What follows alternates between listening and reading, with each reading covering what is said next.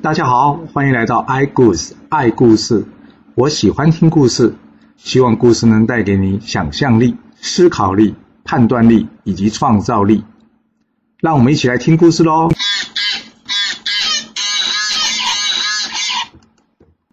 上次说到黄飞虎的老婆进宫，这妲己呢曾经听说这黄飞虎的老婆非常的漂亮，于是他心生一计。请人呢，将这打贾氏呢请了过来。一见贾氏之后，发现哇，她果然长得非常美丽，真是太好了。他请贾氏呢跟他聊聊天，吃吃东西，然后呢还虚情假意的说要跟他姐妹相称。其实目的呢就是将贾氏留在这里，因为他知道没多久纣王就会来了。果然没多久呢。听到工人喊着“大王驾到”，这贾夫人一听呢，啊，大王来了，我得赶快离开。这妲己呢，假装不知道，说：“干嘛那么紧张？为什么大王来你要离开？”贾夫人说：“按照礼俗，大王是不能见臣子的妻子的，所以我必须回避。”那妲己说：“嗯，有什么关系呢？我看平常人家大家亲戚平常常常见面也没事啊，不用回避啊。”贾夫人说：“不行，不行。”妲己接着跟这个贾夫人说：“要不这样吧，你现在离开也会碰到大王，你先躲到后面吧。”于是贾夫人谢谢妲己，就躲到后面了。这纣王一进来看到，哎，桌上怎么有两个杯子啊？有别人吗？妲己说：“黄飞虎的老婆进来啊！哎呀，我好喜欢她哦，还跟她结拜做了姐妹呢。”然后呢，偷偷跑到纣王耳边说：“哦呦，黄飞虎的命真好。”位极人臣，老婆又超漂亮的。这纣王一听到，哈，很漂亮啊，他心呢又开始痒了。这妲己接着跟纣王说：“他人现在就在后面呐。”这纣王说：“那我可以看他一眼吗？”妲己说：“这与礼俗不合吧，大王。”这纣王一想，嗯，泄了气，说：“漂亮，我又看不到，有什么用呢？”妲己眼见这纣王上钩了，于是跟纣王说：“大王。”想见他还不容易啊！你待会先离开，我呢把他骗到这个摘仙楼，到时候你也来摘仙楼，摘仙楼无处可躲，你不就能见到了吗？这纣王笑一笑说：“哎呀，还是你了解我。”于是纣王就随便说了几句话离开了。贾夫人出来呢，跟妲己要告辞。这妲己说：“哎呀，你第一次来，我们又结拜做了姐妹，先不要这么急着走嘛。”我跟你讲哦，这摘仙楼呢，看这王宫景色，在春天呐，非常的美丽。走走走，我带你去看一下。贾夫人呢，一直要推辞，但是妲己说：“就看一下，看一下你再走好不好？”贾夫人无奈，也只好陪妲己去了。到了摘仙楼呢，一看，果然景色是很好，但没想到又听到人家喊了：“大王驾到！”这下可惨了，这摘仙楼并没有地方可以躲啊。这妲己说：“那那怎么办呢？那不然你站在栏杆后面好了。”这贾夫人呢，听了妲己话，便站在栏杆后面，低着头。这纣王一上这摘仙楼呢，一看，哎呦，这贾夫人真的是很漂亮啊。接着，纣王假装不知道的说：“哎，爱妃，你后面站的这位是哪位啊？”妲己告诉纣王：“大王，这位就是黄飞虎的老婆贾夫人啊，我跟她很投缘哦。”我今天才刚刚跟她结拜成姐妹呢，哎，你没见过她吗？纣王摇摇头说：“我没见过。”妲己说：“那这样刚好，今天既然见了面，大家就打个招呼吧。”于是请人拿了酒给纣王，让纣王呢向这个贾夫人敬酒。那纣王呢正准备向贾夫人敬酒，这时贾夫人低着头告诉纣王说：“大王，这样与礼不合，不可以啊。”在旁这妲己呢，不但不劝阻纣王呢。反而不断的说没关系啦，我看平常百姓的亲戚见面也没那么拘束的，你干嘛那么拘束啊？你就陪大王喝杯酒吧。没想到这时候呢，纣王好色心急呢，竟然伸手想要来抓这个贾夫人。贾夫人到这个时候才知道，糟糕，我今天中计了，这下该如何是好呢？没有办法，贾夫人呢，看着这个纣王说：“大王，我的先生呢，功在朝廷。”你今天呢，却不知礼义，来这样冒犯我，你这样做对吗？纣王一听，哎，你不识好歹，我敬你酒呢，你竟然还凶我！”这纣王拿着酒杯上前了，硬是要敬这个贾夫人酒。这贾夫人一看呢，避无可避，退无可退，但是他不能受纣王这个侮辱，于是心里一横，便跳下这摘仙楼，当场就摔死了。另外一边呢，皇贵妃在宫中想说：“奇怪，嫂嫂今天怎么那么晚还没来？”于是找人去打听，才知道呢，这贾夫人呢被妲己给带上了摘仙楼。她一听就知道糟糕了，这妲己的满肚子坏水。她一定是要陷害嫂嫂的，于是呢，赶紧赶到了这个摘仙楼。赶到这里啊，刚好看到这个画面，气得他呢，马上冲了上去，说：“你这个妖妃，竟然害死我嫂嫂！”于是呢，挥拳去打这个妲己。由于这皇贵妃呢是将门之后，力量呢非常的大，妲己呢当场被他打倒在地。虽然妲己也是九尾狐狸精，但是总不能在纣王面前现出原形吧。这时候的纣王挡在前面说：“皇贵妃，你误会了，这事情不是像你想的。”这皇贵妃呢，余怒难消，说：“不是我想的，我刚刚在下面看得一清二楚，你也是个帮凶，你这个昏庸的国君。”于是呢，伸手便来打纣王。纣王的武功非常的好，一手就接住了皇贵妃，说：“你连我也敢打吗？”皇贵妃说：“昏君怎么不敢打？”于是呢，再伸手过来打这个纣王。这纣王的一气之下呢，将皇贵妃一摔而出。没想到呢，皇贵妃呢也从这个摘星楼上摔了下来，当场摔死了。这贾夫人带去的随从中呢，有人反应机警，赶快趁机呢逃离了这个现场，跑回去跟黄飞虎说：“大老爷，不好了，不好了，夫人呢跟您的妹妹都摔死在这个摘星楼了。”黄飞虎一听，怎么会发生这种事？来不及，你把话说清楚。于是呢，这个随从呢就把这个事情呢从头到尾说了一遍给黄飞虎听。黄飞虎听完之后，整个人都呆住了。怎么可能？我老婆就这样死掉了？那在旁的黄飞虎的将军们告诉黄飞虎说：“这大王太可恶了，大王无道，我们干脆全部反叛了吧。”于是这四个人就冲了出去。这黄飞虎一听啊，造反！哎，你们四个等一下，就算造反，也得知道要去哪里吧。这四个人一听啊，也对于是就回来了。一进来之后，黄飞说：“来啊，把这四个人给我拿下。”这四个人说：“大哥，怎么会这样？为什么要抓我们？你们四个刚才竟然说要造反，我当然把你们抓住了。”这四个人跟黄飞虎说：“大哥，你真的是不讲道理耶！”黄飞虎说：“我不讲道理。今天我们只听了一个人片面之词，难道就要相信他，然后就要造反吗？”我皇家一门七世为官，两百多年的忠臣，那一下子就毁了吗？不行，我得进宫去见大王，把这事弄清楚。这四个人跟黄飞虎说：“你进宫，就怕你进去是走得进去，躺着出来了。你觉得大王会听你说话吗？已经有多少人死在这个昏君的下面了？你别傻了，别进去吧。”黄飞虎接着说：“这是我家的事，你们不要管。”接着，这四个人告诉黄飞虎说：“好好，这是你家的事，不干我们的事。”于是呢，四个人就到旁边呢坐下来，竟然吃起饭来了。这心乱如麻的黄飞虎一时之间拿不定主意，加上三个小孩呢听到妈妈死掉，在旁边一直哭，还有这四个兄弟呢在那边开心的吃饭喝酒。黄飞虎生气的问他们四个：“你们到底是什么意思啊？”这时候，周记回答黄飞虎。吃饭喝酒啊！你不是说不干我们事吗？所以我们在这边吃饭喝酒啦。黄飞虎说：“你吃你的饭，喝你的酒，你笑什么？”周记说：“就是在笑你啊！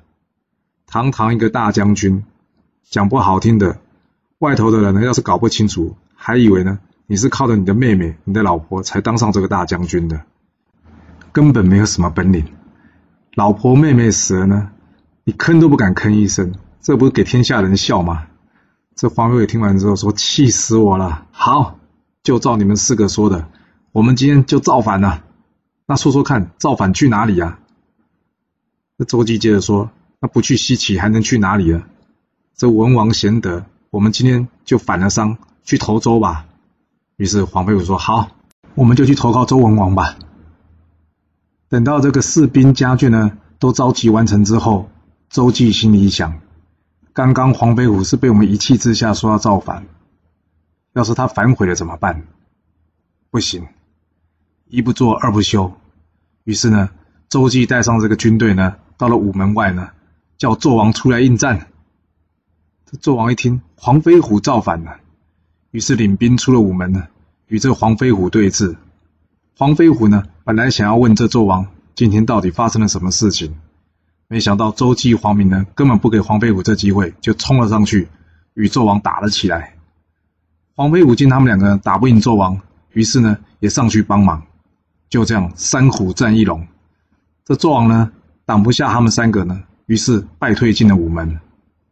周忌、黄明本来还想要去追这个纣王的，黄飞虎说：“不可以，我们赶快离开城吧。”于是。黄飞虎带着众将跟家人呢，离开了朝歌城。说起来也真的是不巧，正当大家呢还在疑惑着黄飞虎怎么可能会造反的时候，这时候突然间来报，文太师东海凯旋归朝。大家一听啊，文太师来了，真是太好了。你想想看，文太师要早点回来，黄飞虎会造反吗？但可惜，就晚了这一步。文太师一进殿呢，看到奇怪。这武成王黄飞虎呢？这纣王呢？告诉他，黄飞虎造反了。文太师说：“怎么可能？黄飞虎造反？”于是就问这个纣王，到底发生什么事了？纣王呢，就随便推诿说，他的老婆呢，跟他妹妹今天在这个摘星楼呢，不小心摔死了。结果不知道怎么回事呢，他就造反了。这文太师听了之后呢，勃然大怒，他问纣王：“大王。”黄飞虎的老婆是怎么能上摘仙楼的？这后宫要是无人去请她，她能上摘仙楼吗？还有大王，你怎么会那么清楚？你见到黄飞虎的老婆了吗？按照礼俗，要是你知道黄飞虎的老婆在摘仙楼，你可以上去吗？这纣王呢，被文太师讲的哑口无言。文太师说：“你真是的，来呀，赶快去将这黄飞虎追回来。”千万别让他走了，并且呢，要这纣王马上下诏免除黄飞虎的反叛之罪。这时候，另外有大臣告诉这个文太师说：“太师，黄飞虎今天的确是造反的，因为呢，他派兵在午门呢，与大王呢军队相峙，而且还与大王打了起来。”文太师听到这里说：“他还派兵攻打，那可真的是造反了。”问问众大臣：“你们知道这件事吗？”大臣们呢，有的点头，有的默然不语。文太师说：“那既然造反了，他就是反贼了。”但是心里一想：“好，先不管这件事吧，先把黄飞虎追回来再说吧。”于是文太师亲自领兵前去追这黄飞虎。黄飞虎才刚离开朝歌城没多久呢，就看到后面追兵一来啊。他心里一想：“这糟糕了，后面有追兵，前面呢？”若走武关，有这临潼关守将张凤；若是走其他地方呢？这青龙关有张桂芳，嘉梦关有魔家四将，这下都难出关，这该如何是好？想到这里啊，难免觉得后悔。哎呀，今天怎么那么草率，就说要造反了呢？这一阵冤气呢，直冲天庭。在天上的道德真君呢，看到了黄飞虎的冤情呢，他想说：哎呀！既然遇到，就帮他一把吧。于是呢，口中念念有词，施了一法，瞬间呢，黄飞虎跟他大队人马便在这个路上消失了。文太师的军队一路追了过来，奇怪，都没看到黄飞虎。问了这三关守将呢，也没人看到黄飞虎。这时候，道德真君呢，将手上的黑纱往朝歌方向一撒，有人告诉文太师：“哎呀！”有大队军马往朝歌过去了。文太师一想，该不会是黄飞虎回兵了？糟糕，所有的军队被我调出来了。现在朝歌无人，得赶快回去救大王啊！于是呢，这文太师便率兵赶往朝歌回去了。接下来呢，道德真君呢又把黄飞虎给放了出来。黄飞虎他们觉得奇怪，怎么刚才突然觉得眼睛一昏？哎，追兵全都不见了。但追兵不见是个好事，算了，也就不想他了吧。于是，黄飞虎带着大队人马呢，继续往前行。黄飞虎一路往前，来到这银池。银池的守将是张奎。黄飞虎知道他厉害，于是决定呢，避开他，不要与他正面作战，所以绕过了银池，继续往前。没多久，来到临潼关。临潼关的守将是张凤。这张凤一见到黄飞虎呢，他告诉黄飞虎说：“黄飞虎，我已经收到文太师的通报了，不可以让你过关。你听我一句劝，回去吧，我们大家会保你没事的，千万不要造反。”这黄飞虎看到这张凤呢，告诉他：“这纣王无道，杀我的妻子，又杀了我的妹妹，我今天已经没有退路了。”张凤说：“你不听劝，那只好与你一战了。”于是两人便打了起来。这黄飞虎呢异常的神勇，张凤不是对手，于是被黄飞虎打败了，退回城中。这张凤心想：这黄飞虎厉害，正面与他打呢，不太可能会赢。看来得用别的伎俩了。于是叫了副将萧云过来，他告诉萧云：“萧云，这黄飞虎今天造反，我劝他，他也不听。他现在军队呢驻扎在这临潼关外。”萧云，今天晚上二更的时候，你趁黄飞虎他们熟睡，去那边放箭，将他乱箭射死。之后呢，将他首级砍下来，我们可以回去领功，明白了吗？萧明说：“知道了。”这萧颖呢，心里一想，黄飞虎曾经是我的长官，而且有恩于我，我怎么可能就这样杀了他呢？于是当天晚上，他去见了黄飞虎。黄飞虎一见到萧颖来，吓了一跳。哎你不是张凤的副将吗？萧莹告诉黄飞虎，张凤呢叫他晚上二更呢放箭将他射死。黄飞虎一听，哎呀，我怎么没想到这？还好你来告诉我，不然我这下可真的会死了呢。萧云说：“大王不会的，你曾经有恩于我，就这样吧。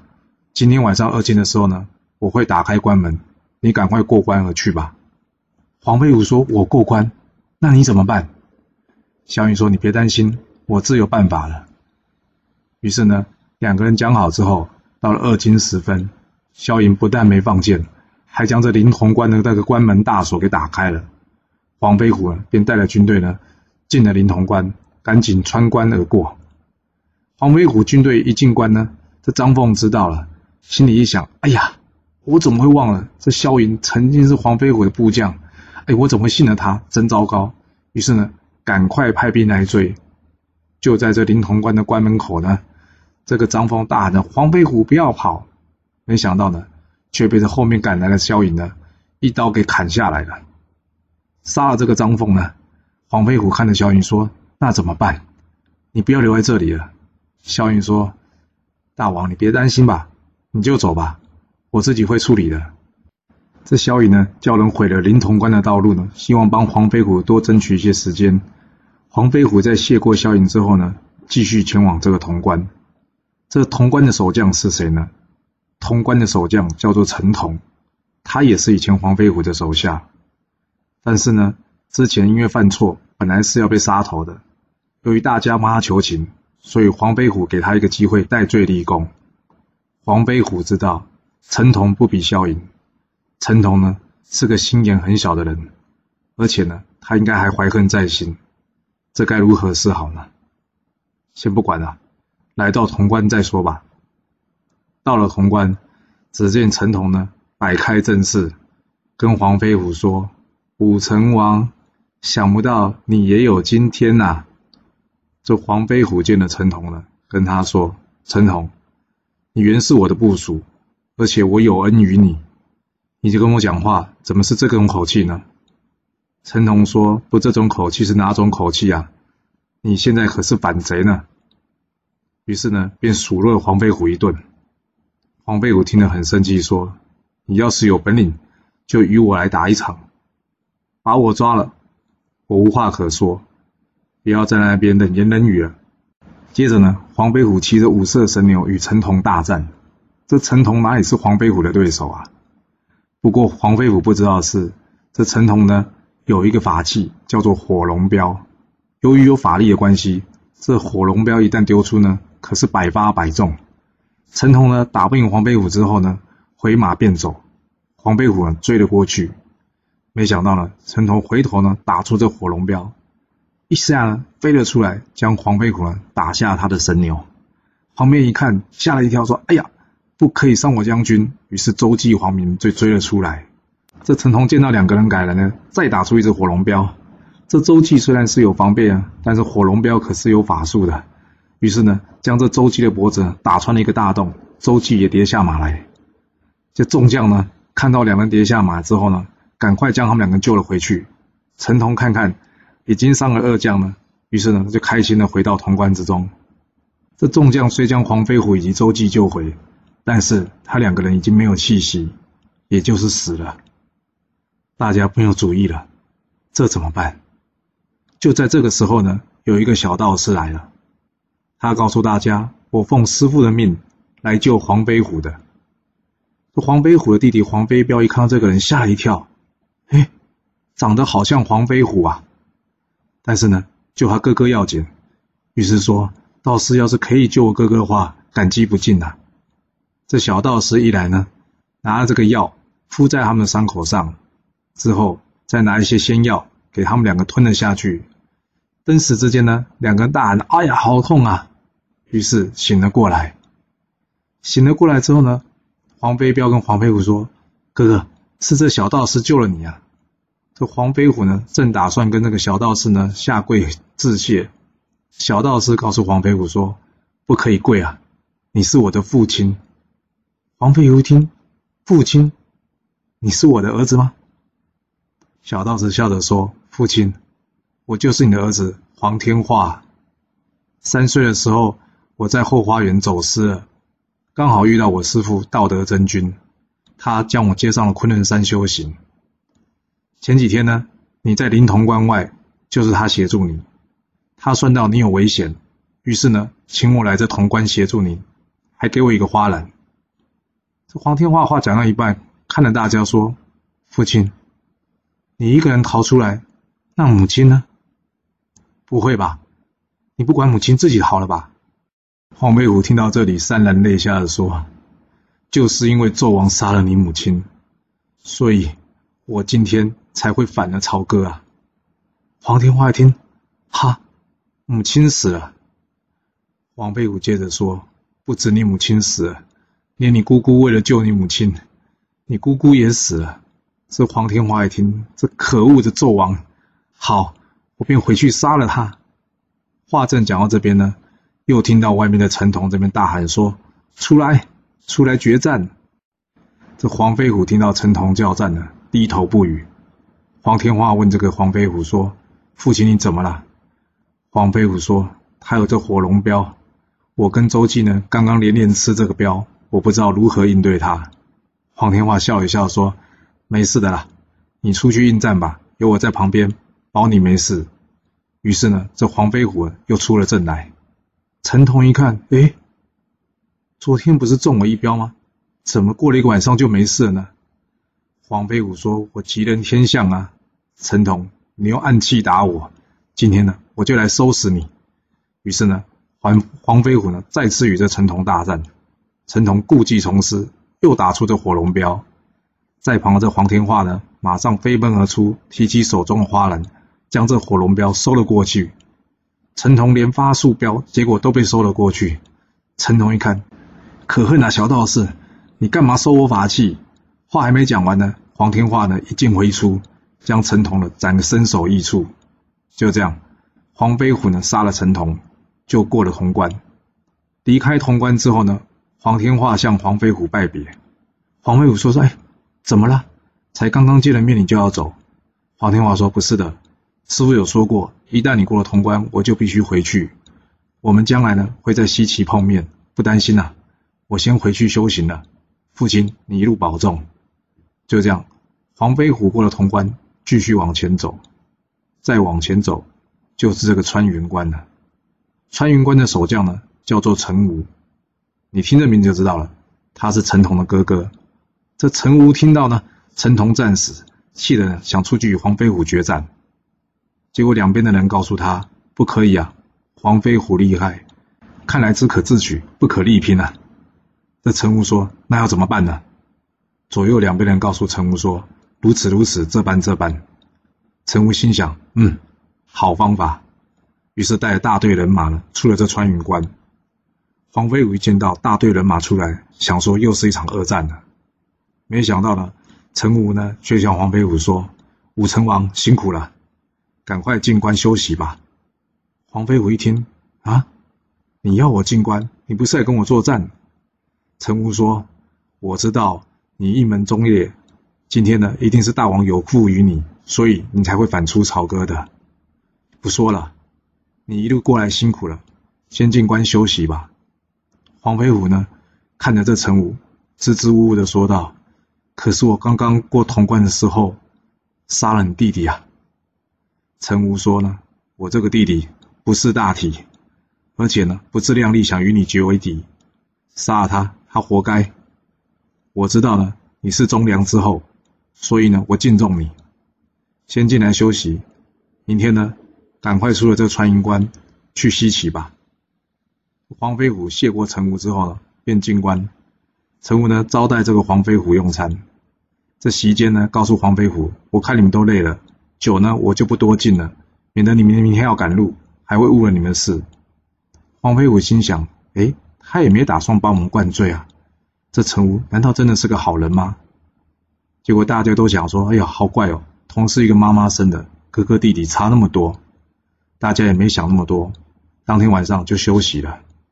由于一路过来非常辛苦，大家累了倒头就睡。但黄飞虎心里总觉得怪怪的。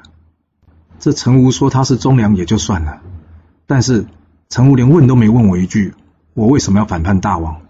这太奇怪了。加上我杀了他弟弟，他却一句话不说，说他弟弟不识大体、不自量力，这样子跟常理实在是不太吻合啊！真的是非常奇怪。正在想到这个时候呢，黄飞虎突然间听到一个悠悠的声音，这个声音说着：“夫君，夫君，夫君就是老公的意思啊！”这黄飞虎一听，嗯，什么声音？有妖怪吗？这个声音接着说。我不是妖怪，我就是你的老婆贾氏啊！黄飞虎一听，老婆，当场泪流满面。你在哪里啊，老婆？贾氏说：“你没有办法见到我的夫君，我是特别来通报你的，你有危险了，赶快逃吧，不然你跟我三个孩子都会死的。赶快逃，赶快逃！”这黄飞虎呢，听到这里，赶紧叫醒众人说：“大家赶快醒来，有危险了！”大家也不明就里，说怎么回事？黄飞虎说：“刚才我老婆呢来告诉我说我们有危险了。”就大家呢半信半疑的，于是呢就打开这个行馆，没想到全部被反锁了。黄飞虎这下相信了，糟糕，出事了！于是大家赶快拿起武器，将这个行馆的门给劈破。一看外面，哇，满满都是木材跟油，这陈武打算烧死我们啊！于是大家呢赶紧夺门而出，逃了出去。刚一出去呢，就遇上这陈武。陈武想说：“哎呀，晚来一步，可恶！你这黄飞虎，竟然让你给逃走了。”黄飞虎说：“陈武，你干嘛要用计害我？”陈武说：“废话，你反叛了商朝，杀我弟弟，与我有不共戴天之仇。我不杀你，我难道放你吗？”于是黄飞虎呢，就与这陈武大战。这陈武呢，哪里是黄飞虎的对手？一下就被黄飞虎杀了。杀了这个陈武呢？黄飞虎继续往前行，下一关是哪里呢？下一关是界牌关。界牌关的守将是谁呢？就是黄飞虎的父亲黄滚。这黄滚会放黄飞黄飞虎过关吗？还是黄滚会亲自把黄飞虎抓回去呢？黄飞虎的命运会如何呢？我们要下次才能跟你说喽。谢谢你来听我说故事，我们下次再见喽。